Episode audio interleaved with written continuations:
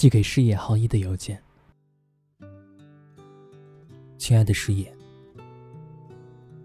阳光是在列车穿过隧道后，突然变得炽烈起来的。远山边溅出的云，把天空分割成了好几种不同的样子：晴朗、多云、阴霾。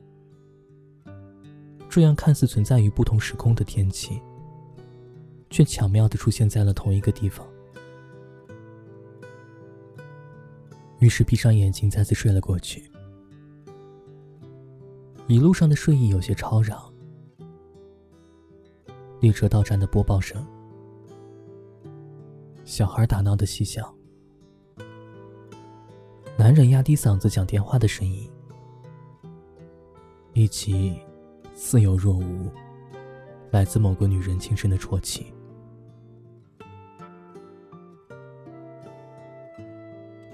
一个人的旅途，只是偶尔会觉得有些孤独。我是说，只是偶尔。如果内心深处总是充盈着一个人，或者是被另一种不一样的风景牵动着，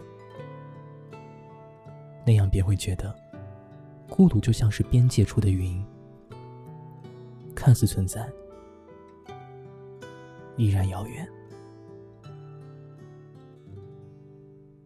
可我总是在一边安慰自己，一边忍不住的难过。一边充盈着向往，却又不停的张望着走过的来路。走出火车站，是下午的十七点十五分。目之所及，每个人都依然戴着口罩，但却在初夏温热的风里，显得有些从容。日落前。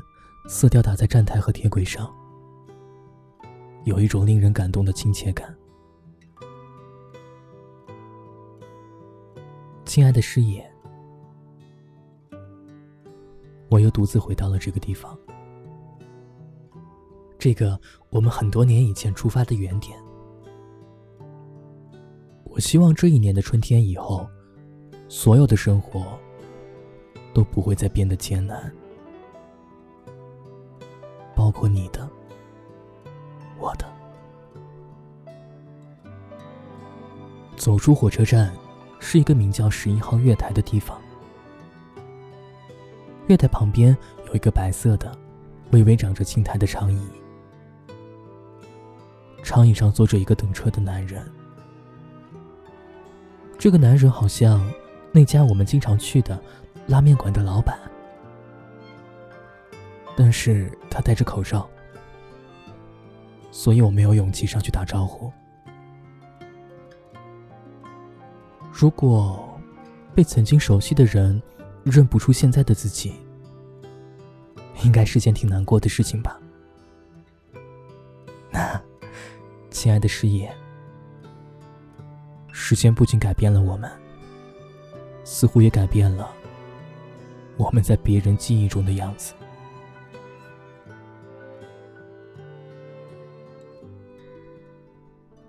十一号月台只有一班有轨电车，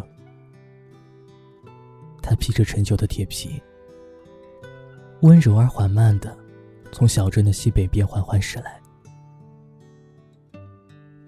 记得，当年我们四个人总是在公车还没有到站，就迫不及待跳上去。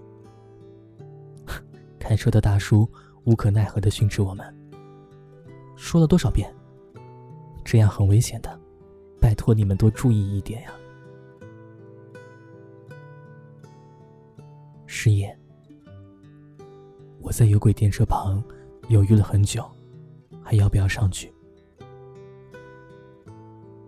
现在的司机换成了一个年轻的小姑娘，她温柔的提醒我：“先生，再不上车，我就要走了。”我顿时手足无措。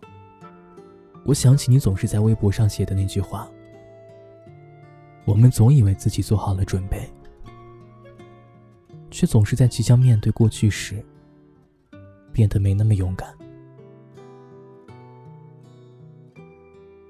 我微笑着摆了摆手，于是电车关上了门，继续温柔而缓慢的驶向了下一站。